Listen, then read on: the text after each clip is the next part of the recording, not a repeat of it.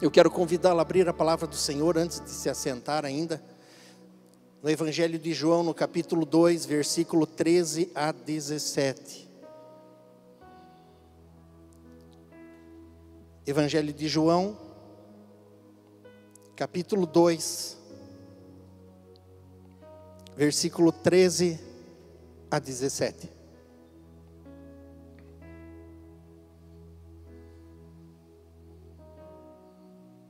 Amém? Diz assim a palavra do Senhor. Alguns dias antes da Páscoa dos judeus, Jesus foi até a cidade de Jerusalém e no pátio do templo encontrou pessoas vendendo bois, ovelhas, pombas, e viu também os que sentados às suas mesas trocavam dinheiro para o povo. Então ele fez um chicote de cordas e expulsou toda aquela gente dali, e também as ovelhas e os bois. E virou as mesas dos que trocavam dinheiro e as moedas se espalharam pelo chão, e disse aos que vendiam pombas: Tirem tudo isto daqui, parem de fazer da casa de meu pai um negócio. Então os discípulos dele lembraram das palavras das Escrituras sagradas que dizem: O meu amor pela tua casa, ó Deus, queima dentro de mim como um fogo. Pai Santo e maravilhoso, que nós possamos nesse momento ser ministrados pela tua palavra. Que ela encontre lugar no nosso coração e que ela produza mudanças profundas e reais em nosso íntimo, para que o teu nome possa ser honrado, Deus, exaltado e glorificado nas nossas vidas, em nome de Jesus. Amém. Pode se sentar.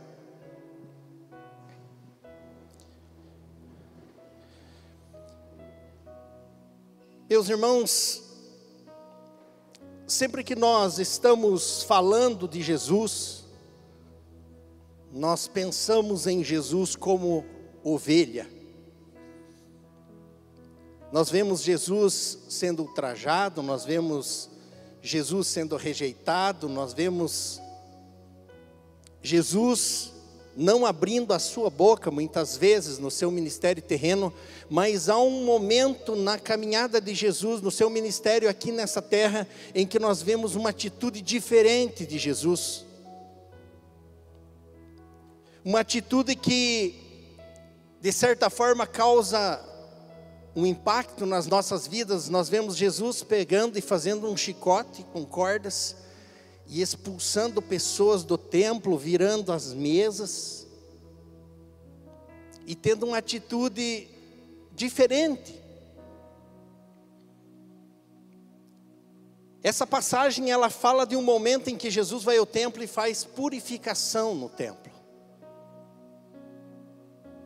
Ele chega lá e purifica o templo, e quando nós pensamos em purificação do templo, nós vamos encontrar dois momentos de purificação do templo, porque João trata dessa purificação do templo no início do ministério de Jesus.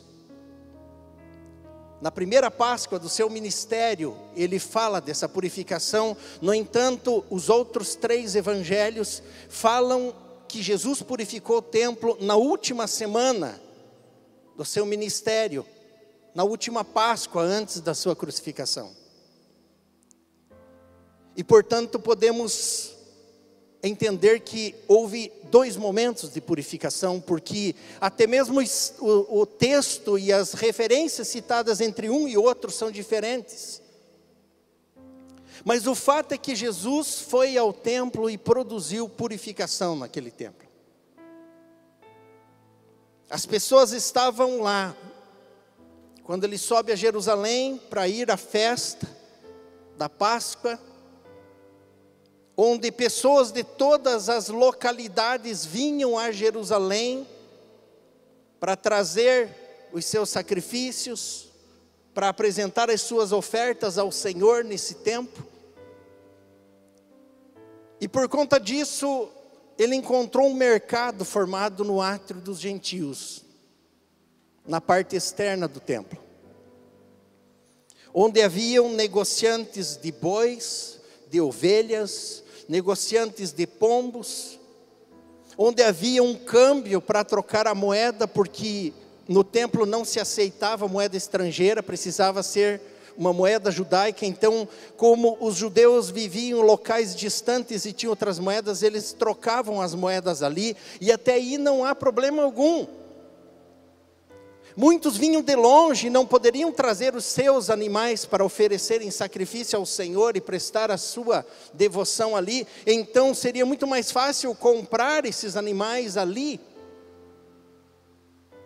E até aí não há problema, facilitaria a vida das pessoas, o câmbio da moeda era necessário. Mas o problema é que com o passar do tempo aquilo foi se tornando um negócio. E foi se perdendo a essência do propósito do templo. E as pessoas começaram a vir para o templo para aquilo que não era o propósito. Havia muita negociação ali.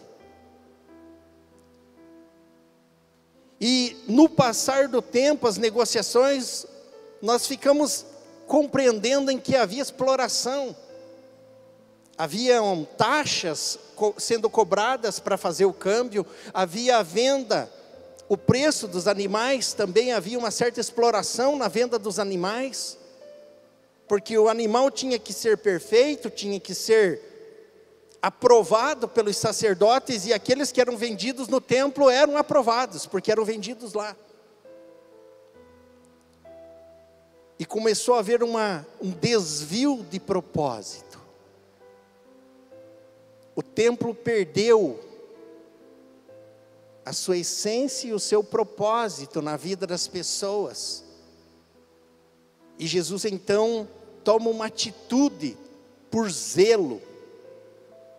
Eu até estou usando hoje uma Bíblia na linguagem de hoje, achei interessante que quando Jesus movido por esse zelo pela casa do Senhor, pela presença do Senhor, ele toma essa atitude forte, impactante, e diz o texto que os discípulos dele lembraram da palavra das Escrituras que dizem: O meu amor pela tua casa, ó Deus, queima dentro de mim como um fogo. O zelo da tua casa, Senhor, me consome, na outra tradução. Movido por esse zelo pelo Senhor, Jesus impactou aquele povo e chamou a atenção deles para o propósito do templo, a razão do templo existir, por que o templo estava lá.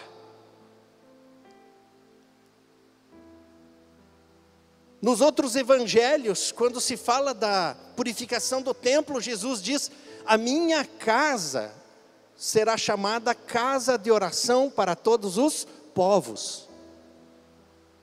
E quando se fala em casa de oração, está se referindo em casa de encontro com Deus, porque oração é o meio pelo qual nós entramos em contato com Deus, nós conversamos com Deus, nós entramos em comunhão com Deus, e aí Jesus, ele dá essa ênfase: a minha casa é um lugar de encontro com Deus. Por que, que o templo havia sido construído? Para esse momento de encontro com Deus.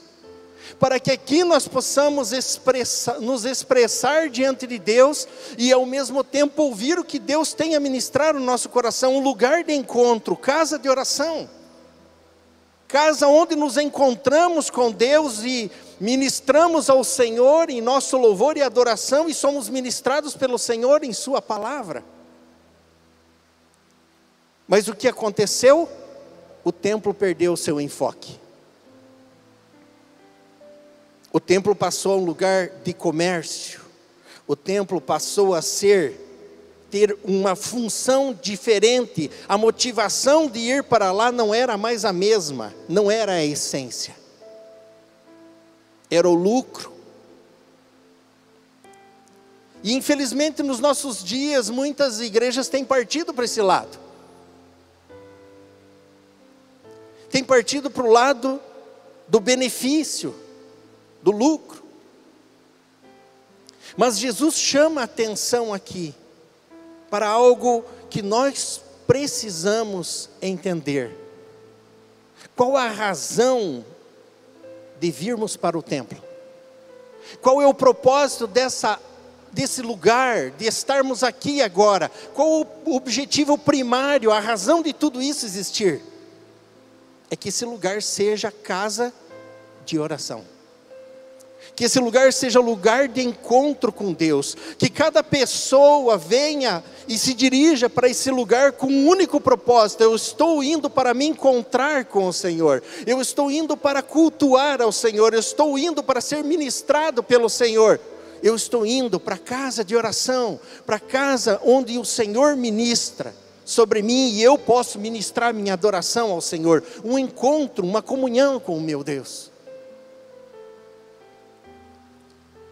Mas muitas coisas, com o passar do tempo, vão surgindo na vida do povo de Deus para desfocar o centro da adoração, para desvirtuar e nos tirar do propósito primário, e é preciso que haja purificação no templo. Mas para haver uma purificação no templo, irmãos, é importante que nós aprendamos algumas lições importantes. E eu queria falar um pouco sobre algumas lições importantes que nos fazem purificar o templo. E a primeira delas é entender uma coisa: Deus é santo, essa é a base. Pastor Tel falou algumas coisas no início que tem tudo a ver com essa mensagem. Eu preciso entender que Deus é santo, e às vezes a palavra santo se tornou tão comum nos nossos lábios, que nós perdemos a compreensão do que significa isso. A palavra santo significa separado, significa distinto, significa de outro nível. Quando a palavra de Deus diz que Ele é santo, significa que Ele está num nível diferente do que eu e você. Eu e você, nós somos criação de Deus, mas Ele é criador, Ele está acima de nós. Ele é diferente. Quando nós oramos a oração do Pai Nosso, nós dizemos Pai Nosso e glória a Deus, Ele é o nosso Pai, mas aonde Ele está? Que está nos céus. Ele é nosso Pai, mas está num nível diferente, Ele está acima. E qual a sequência? Santificado é o teu nome, Ele é santo. Ele é distinto de toda a sua criação, não há nada que possa parecer com ele. Lá em 1 Samuel, no capítulo 2, no verso 2, Ana faz um louvor de adoração em Deus baseado na soberania dele, e ela diz assim: Ninguém é santo como o Senhor, não existe outro Deus além dele, e não há nenhum protetor como nosso Deus. Não há santo como nosso Deus, não existe igual. Não há como compará-lo a alguma coisa, porque Ele é Criador e nós somos criaturas, Ele está acima.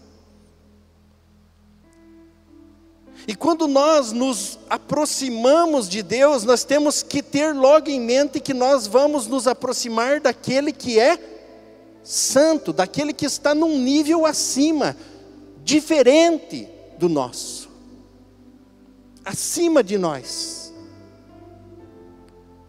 Quando nós temos a percepção de quem Deus é, nós agimos diferente. Isaías viu o Senhor. Isaías 6. Ele diz: Ele foi ao templo. E quando ele esteve lá, ele disse: Eu vi o Senhor assentado num alto e sublime trono. E as suas vestes, as orlas das suas vestes enchiam o templo. E os anjos voavam na sua presença, dizendo todo, todo tempo: Santo, Santo, Santo é o Senhor Deus Todo-Poderoso.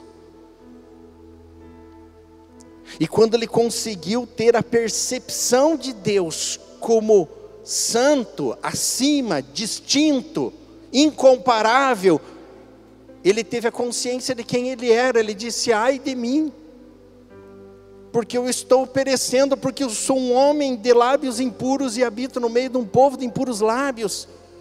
Ele teve consciência do quanto ele era pequeno, mas quando ele viu a santidade de Deus, ele teve essa, perce essa percepção. Quando nós nos aproximamos de Deus e temos a percepção da Sua grandeza, da Sua glória, da Sua majestade, nós nos aproximamos dele de uma forma diferente. Isaías ainda fala sobre essa grandeza e essa majestade do Senhor. Abra sua Bíblia lá em, Isaías capítulo 40. Isaías 40, versículo 25. Amém? O texto diz: Com quem vocês vão comparar o Santo Deus? Quem é igual a Ele? Olhem para o céu e vejam as estrelas. Quem foi que as criou? Foi aquele que as faz sair em ordem como um exército. Ele sabe quantas são e chama cada uma delas pelo seu nome. A sua força e o seu poder são tão grandes que nenhuma delas deixa de responder. Olhe do verso 15 em diante. Para o Senhor, todas as nações do mundo são como uma gota de água num balde, como um grão de poeira na balança. Ele carrega as ilhas distantes, como se fosse um grão de areia. E toda a região do Líbano não há animais suficientes para um sacrifício como Deus merece, nem árvores que cheguem para os queimar para ele as nações não são nada, na presença deles elas não têm nenhum valor. Em outra linguagem diz, elas são como que nada, como um vácuo. Por que, que ele está dizendo isso? Porque as pessoas estavam naquele momento em uma questão de cativeiro, e as nações oprimiam. E aí Deus avisa que o cativeiro deles vai ser rompido, que eles vão vencer, que eles vão sair dali. E aí ele diz: Sabe, as nações que vocês temem, todas elas juntas aí são como um pingo em um balde. Todas essas coisas que vocês temem são menos do que nada para mim. Todas elas juntas são como um vácuo. Ele começa a mostrar a sua grandeza, a sua glória, a sua majestade, a sua soberania. Deus é acima de qualquer coisa, Ele está no outro nível. Isso significa que eu não posso tratar Deus como meu igual, Ele é meu Pai, mas Ele é distinto, Ele está no outro nível. Como é que nós nos apresentamos diante de uma pessoa que deve se prestar honra em qualquer setor ou lugar? A gente recebe de qualquer forma, a gente trata dessa pessoa com qualquer maneira, a gente usa qualquer linguagem ou a gente melhora até a linguagem para falar com a pessoa. Como é que a gente fica com a postura? Como é que nós lidamos? Quando é alguém que nós queremos honrar e há uma certa reverência, nós mudamos de comportamento por conta da posição que a pessoa ocupa, mas Deus está acima de qualquer ser. Ele é distinto, ele é santo. E nós fomos chamados para servir um Deus santo, distinto de toda a criação. Quando ele chama Israel, para ser seu povo, em Levíticos 11, verso 45, ele diz assim: Eu sou o Senhor que os trouxe do Egito para ser os, o Deus de vocês. Sejam santos, pois eu sou santo. O que, que ele quis dizer com isso? Eu tirei você de onde você estava, eu trouxe para perto de mim para ser o teu Deus. E eu quero que você seja parecido comigo. Eu sou santo. E eu espero que você que caminha comigo seja santo também. Seja parecido comigo, reflita do meu caráter, reflita de quem eu sou. Reflita de quem é, de quem você é e, e quem Deus é. Ele nos chama para sermos santos como Ele. Já no Novo Testamento, em 1 Pedro 1,15, ele repete a mesma colocação. Pedro diz: vocês, falando com a igreja, ele diz: vocês foram, não foram resgatados com ouro ou prata da vossa vã maneira de viver, mas com o precioso sangue de Jesus Cristo. Portanto, sejam santos, como Ele também é santo. Sejam distintos, sejam diferentes, porque Ele é assim. E se Ele é o Senhor sobre a nossa vida, Ele espera que eu e você possamos refletir de quem Ele é. Por isso que um dos primeiros pontos que nós precisamos ter muito claro diante de nós, quando nos, nós pensamos em Deus, a primeira coisa que precisamos pensar é que Deus é santo, distinto, Ele não é como nós. Lá no livro de Salmos, de número 50, há uma palavra dirigida às pessoas que perderam a percepção ou não têm a percepção de que Deus é santo. Salmo 50, versículo 16, diz assim: Porém, Deus diz aos ímpios, quando ele se refere a ímpio, é quem pratica impiedade. Ele diz assim: Que direito vocês têm de recitar minhas leis e de falar a respeito da minha aliança? Vocês não querem que eu os corrija e não aceitam as minhas ordens. Vocês ficam amigos de cada ladrão que encontram e andam com pessoas adúlteras. Vocês estão sempre prontos para dizer coisas más e não pensam duas vezes antes de pregar mentiras estão sempre acusando os seus irmãos e espalhando calúnias a respeito deles. Vocês fizeram essas coisas e eu fiquei calado, e por isso pensaram que eu era igual a vocês. Porém, agora vou, agora vou repreendê-los e vou lhes mostrar os seus erros.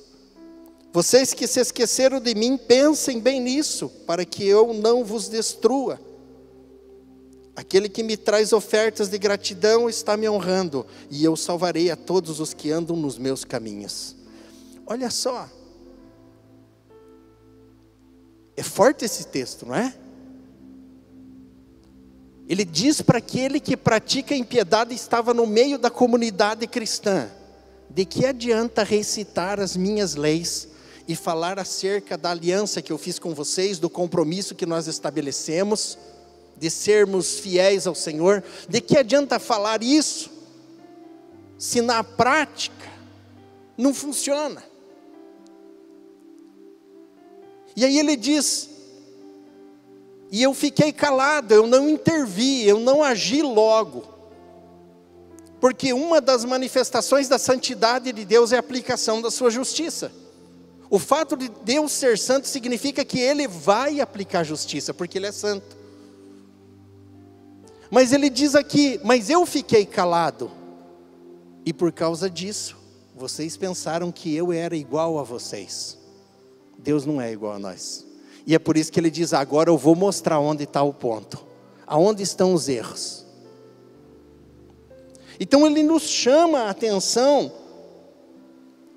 para nós olharmos para ele como quem ele é. Ele não é igual a nós. Ele é santo, ele é distinto.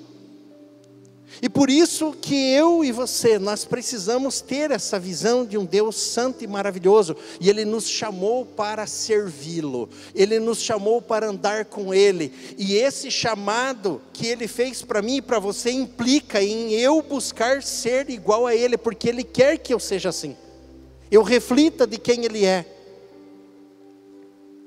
Então, se nós queremos manter um templo purificado, nós precisamos nos aproximar de Deus com essa percepção da Sua santidade.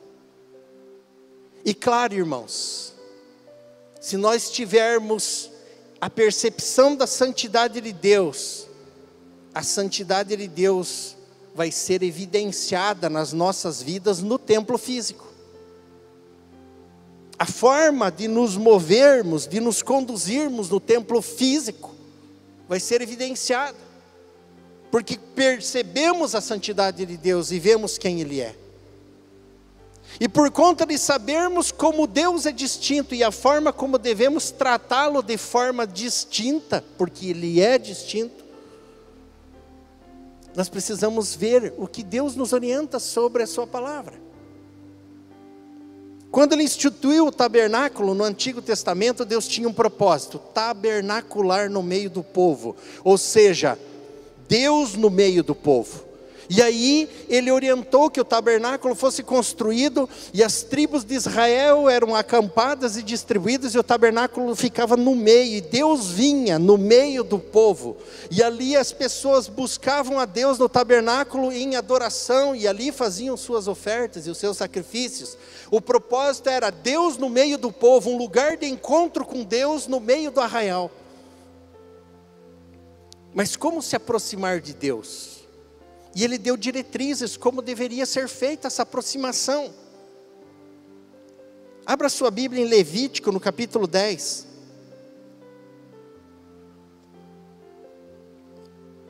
Levítico capítulo 10, versículo 3.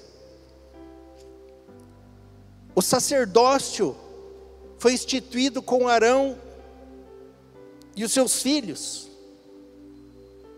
E aí nós vamos ver aqui os filhos de Arão se aproximando de Deus. Nadab e Abiú, filhos de Arão, pegaram cada um o seu queimador de incenso e colocaram incenso dentro e puseram fogo e apresentaram a Deus o Senhor como oferta. Mas não fizeram isso de acordo com as leis de Deus. E por isso ele não aceitou a oferta. De repente saiu fogo da presença do Senhor e os, eh, e os matou. E assim os dois morreram ali onde Deus estava. E Moisés disse a Arão: Foi isso o que o Senhor quis dizer quando disse: Os que chegam perto de mim devem respeitar a minha santidade, e o meu povo deve me honrar. Olha que coisa. Os dois filhos pegaram o incensário, botaram fogo lá, e o incenso e apresentaram como oferta para Deus. E o que aconteceu? Deus não aceitou aquilo. Alguns intérpretes dizem que ele deveria ter pego brasa do altar e eles pegaram fogo de outro lugar. Por isso que algumas versões diz que eles apresentaram fogo estranho na presença do Senhor. E aí aqueles homens morreram. Porque se aproximaram do Senhor do jeito deles, de qualquer maneira, não do jeito certo. E aí Moisés vai para Arão e diz: Foi isso que o Senhor quis dizer. Todo aquele, é, os que chegam perto de mim devem me respeitar, é, respeitar a minha santidade, e o meu povo deve me honrar. Respeitar a santidade de Deus. Não é de qualquer maneira que nós podemos adentrar na presença de Deus. Não é de qualquer forma que Ele aceita o que nós oferecemos. Caim e Abel fizeram suas ofertas e nós sabemos muito bem que ele recebeu a oferta de um e não recebeu de outro. Por causa do quê? Da forma de apresentar. Da maneira como se portou diante da presença. Então, quando nós temos a visão da santidade de Deus, de quem Ele é, nós vamos nos aproximar dele da maneira honrosa, nós vamos nos aproximar dele com base na sua santidade, nos portando diante dele de uma maneira mais diferenciada, porque ele é distinto. Logo, espera-se de nós que a nossa forma de achegar-se a ele seja distinta por conta de quem ele é. Depois do tabernáculo, nós sabemos que Davi quis construir um templo para o Senhor, e esse templo foi construído por Salomão. E ele fez da melhor forma que pôde fazer aquele templo, um templo suntuoso, maravilhoso,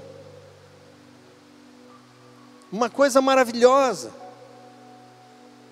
E ele faz uma, um culto de consagração a Deus do templo. Você vê orações quebrantadas, ele se prostrando diante da presença de Deus e dizendo: Senhor, nem os céus dos céus podem te conter, quanto menos esta casa que edifiquei ao teu nome.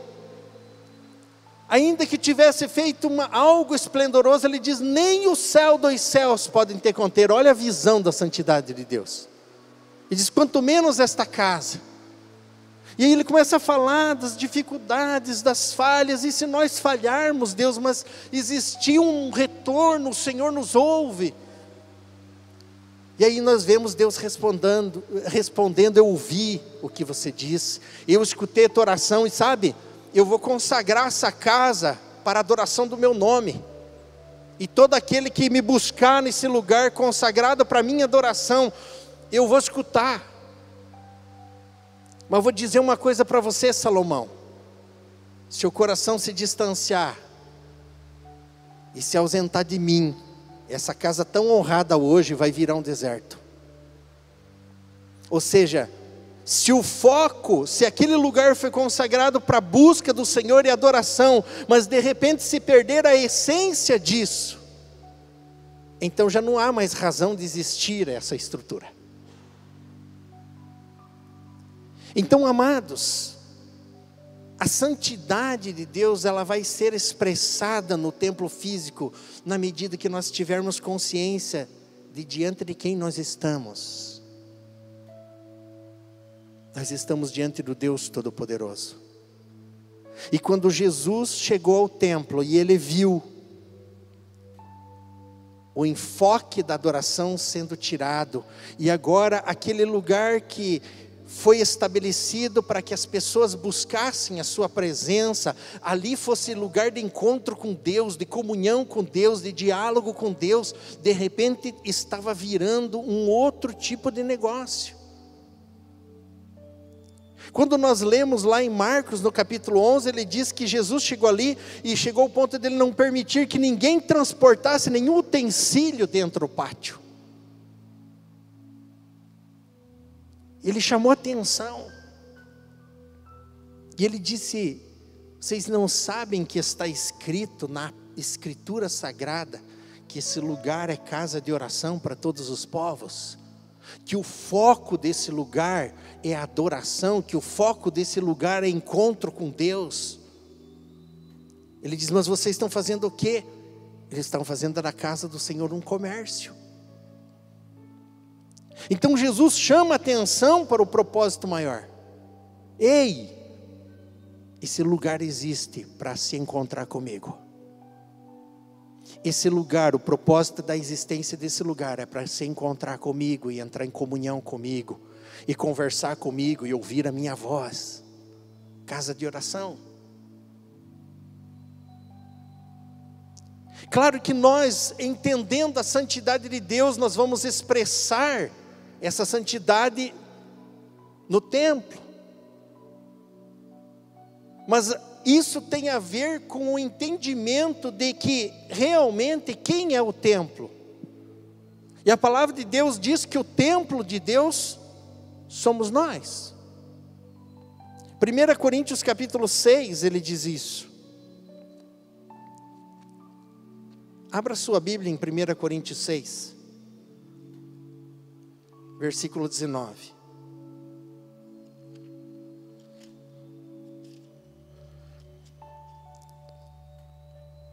O texto diz assim: Será que vocês não sabem que o corpo de vocês é o templo do Espírito Santo e que vive em vocês, e lhes foi dado por Deus. Vocês não pertencem a vocês mesmos, mas a Deus, pois Ele os comprou e pagou o preço. Portanto, usem o seu corpo para a glória dele. Olha o que ele está dizendo. Você não sabe que você é templo de quem? Do Espírito Santo. É do Espírito Santo. Ele diz: você não sabe que você não, há, não é de você mesmo, porque você foi comprado por um bom preço. A salvação é pela graça, irmãos. Para nós. Para Deus custou o sangue do filho dele. Essa graça que eu posso usufruir, você pode usufruir. Para nós não custou, é um presente. Mas para Deus nos dar esse presente, o filho dele teve que morrer na cruz. Sabe que preço é esse? E é por isso que ele diz: Você foi comprado por um bom preço.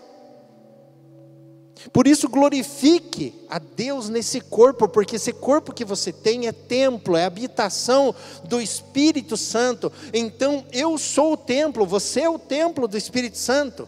E se nós tivermos essa consciência de que nós somos o templo e servimos um Deus santo, nós vamos manifestar a santidade de Deus no templo físico. Efésios 4:30 ele diz: "Não entristeça o Espírito Santo de Deus com o qual você foi selado para o dia da redenção." Olha só. Não entristecer ele. Ele habita nesse templo. E o texto diz para a gente não entristecer ele, porque nós fomos selados com ele. Nós temos uma marca feita pelo Senhor, com a presença do Espírito Santo, para o dia da redenção. E nós não devemos entristecer o Espírito Santo de Deus. Mas quando você vai olhar para a palavra de Deus, como é que eu entristeço esse, o Espírito Santo de Deus, que habita dentro de mim? Como é que eu entristeço ele? Se você ler o contexto do capítulo, o capítulo 4 mesmo de Efésios, você vai ver isso. Ele está dizendo lá: não ande mais como os gentios, como aqueles que não conhecem a Deus, não ande mais daquela forma. Você vai ver em 4, no Efésios 4, 22, ele dizendo: Não deixe o velho homem dominar você, aquele velho homem que você era antes, não deixe ele assumir o controle. A palavra de Deus diz no mesmo capítulo, no 4, 25, não fale mentira um com o outro. Deixa, não deixe a raiva ficar dentro do teu coração, irai-vos, mas não pequeis, não se põe o sol sobre a vossa ira. Não deixe a raiva se estabelecer dentro de você e ficar. Não fale palavras torpes, palavras que não edificam. Ele fala que nós devemos perdoar uns aos outros.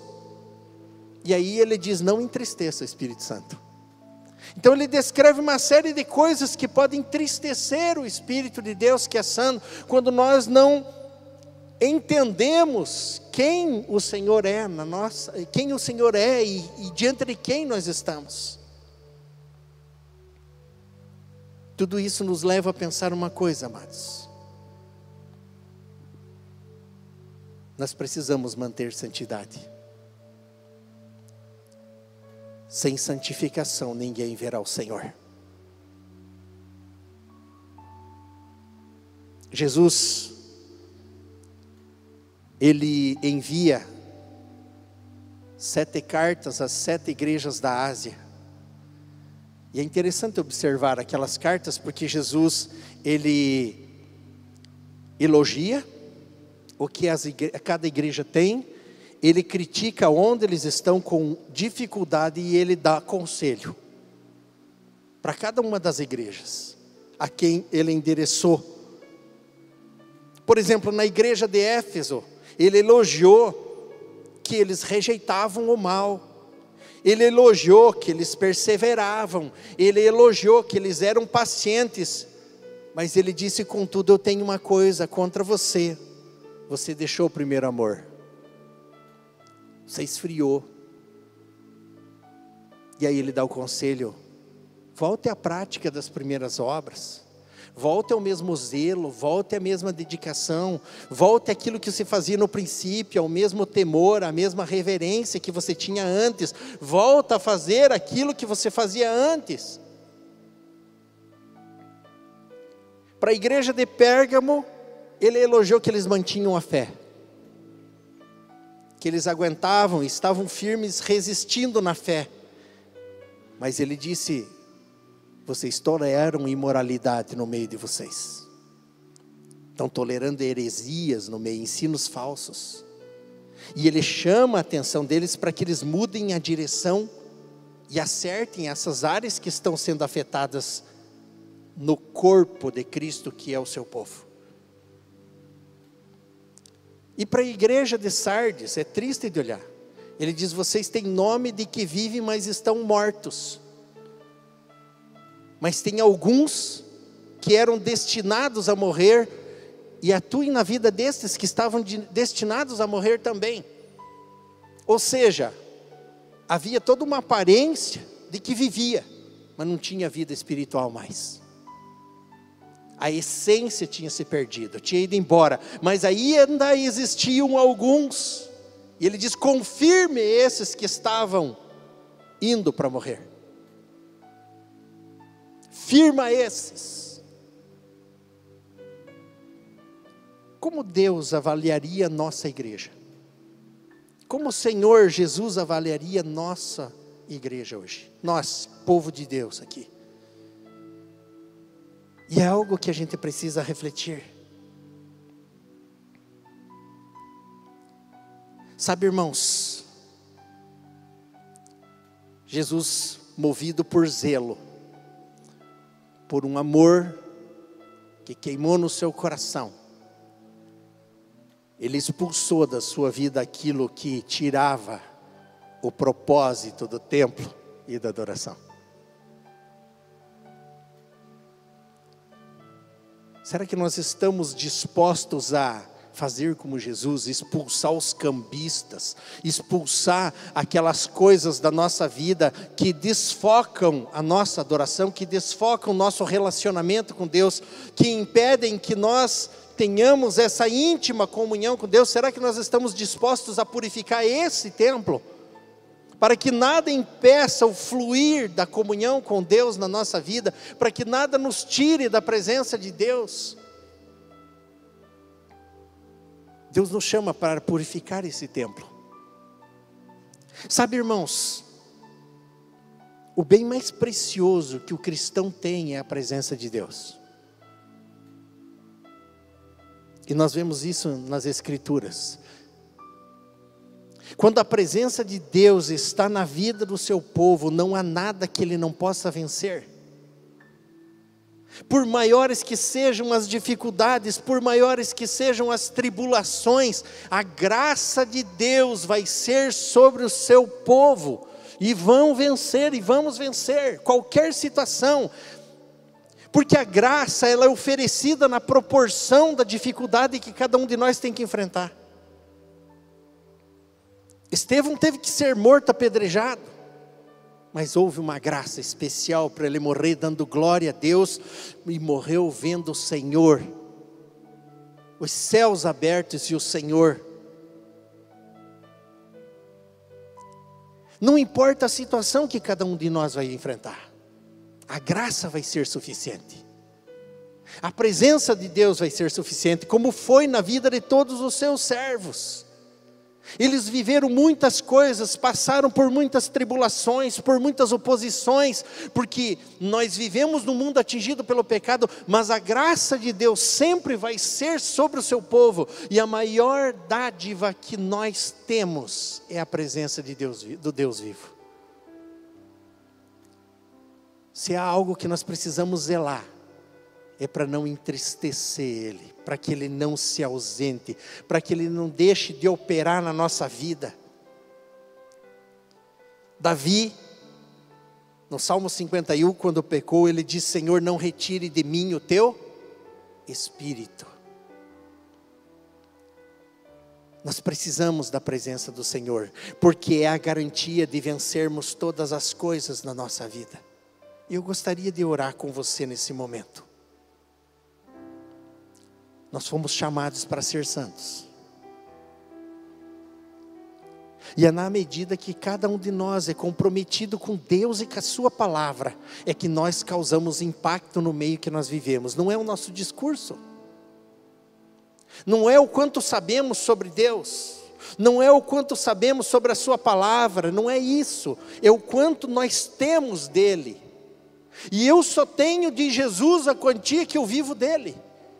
Não é o quanto eu sei, é o quanto eu tenho de vida com Deus, de caminhada com Deus, é o quanto eu tenho de comunhão com Deus, é isso que eu tenho, é só isso. E nessa noite o Senhor nos chama a purificar o nosso templo, o templo do Espírito Santo que somos nós. E eu gostaria que você levasse tua voz em oração a Deus, conversando com Ele, com base no que você ouviu dessa palavra. Quais são os cambistas que você tem que expulsar da tua vida que estão impedindo você da adoração com o Senhor? Quais são os empecilhos que impedem a tua adoração de forma plena, que impedem a tua oração de uma maneira mais profunda, de uma maneira mais zelosa, mais dedicada? O que precisa ser tirado da tua vida? Você está disposto a tirar essas coisas para fluir nessa comunhão com o Senhor? Deus nos confronta nessa noite nesse sentido. E eu gostaria que você levasse tua voz. Pai Santo e maravilhoso, o Senhor nos chamou para andar de perto contigo. E o Senhor nos restaura em Cristo Jesus, para que possamos refletir da tua imagem que o Senhor colocou sobre nós. O Senhor nos chamou para sermos santos, como o Senhor é santo. E nós queremos ter muita clareza da tua santidade, Deus. Do quanto o Senhor está distinto de qualquer coisa que foi criada. O Senhor está acima de todas as coisas, Senhor. Que a nossa maneira de adentrar na tua presença seja a maneira que te honra a maneira que respeita a tua santidade, a maneira que glorifica o teu nome, Senhor. Ajuda-nos a sermos reverentes para contigo. De fato, o Senhor não é igual a nós e nós não podemos tratá-lo como nosso igual, porque o Senhor está acima de qualquer coisa. E a maneira de conversarmos contigo, a maneira de nos referirmos ao Senhor precisa ser distinta, porque o Senhor é distinto de tudo mais que existe que o zelo pelo Senhor realmente esteja no nosso coração, como esteve no coração de Jesus, quando ele expulsa tudo aquilo que impedia o fluxo da adoração genuína para com o teu nome, tudo aquilo que impedia o propósito da existência do templo que ao adentrarmos nesse lugar e nos voltarmos para esse lugar, a intenção primária sempre seja encontrar o Senhor e entrar em comunhão com o Senhor e ouvir o que o Senhor tem a ministrar no nosso coração, mas ao mesmo tempo falarmos com toda a inteireza de coração contigo. E assim haja profunda comunhão entre o teu povo, entre a tua igreja e o Senhor Pai Santo, quando nós estamos conectados com o Teu Espírito e a anseio de ouvir a Tua voz, o Senhor partilha do Teu coração com o nosso coração. E o Senhor ministra sobre as nossas vidas, sobre o nosso coração, Senhor. Tua palavra é clara em dizer que é todos aqueles que te buscam te encontram. Mas é preciso buscá-lo de todo o coração, de toda a nossa alma, com todas as nossas forças. Ajuda-nos, Deus, como igreja do Senhor, a sermos um povo que, quando pensa no Senhor, pensa no Senhor e toda a sua santidade, para que nosso aproximar de Ti seja reverente, seja honroso, seja algo que agrade o teu coração, seja distinto, Senhor. Porque o Senhor é distinto de tudo que existe. Nós te agradecemos, Deus, porque nenhum de nós merecia estar na tua presença. Mas o Senhor nos fez teus filhos por causa de Jesus Cristo. O Senhor nos ofereceu a filiação para contigo em Cristo Jesus. E nós somos profundamente gratos a Deus, porque é pela graça que estamos na tua presença e é pela tua graça que somos cheios da tua presença, Senhor. Muito obrigado por esta noite, Senhor, pelo momento de culto, pelo momento de adoração pelo momento de louvor, pelo momento de meditação da tua palavra, pela forma como o Senhor fala ao nosso coração, porque o Senhor deseja mudar as nossas vidas, Deus, e nós glorificamos o teu nome nesta noite, em nome de Jesus Cristo, Deus, aleluia, glória a Deus.